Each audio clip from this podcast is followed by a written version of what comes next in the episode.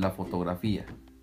Cuando la soledad lo invadía en aquellas noches de invierno, él solía visitar aquel hermoso tesoro que guardaba en uno de sus viejos cajones de su habitación.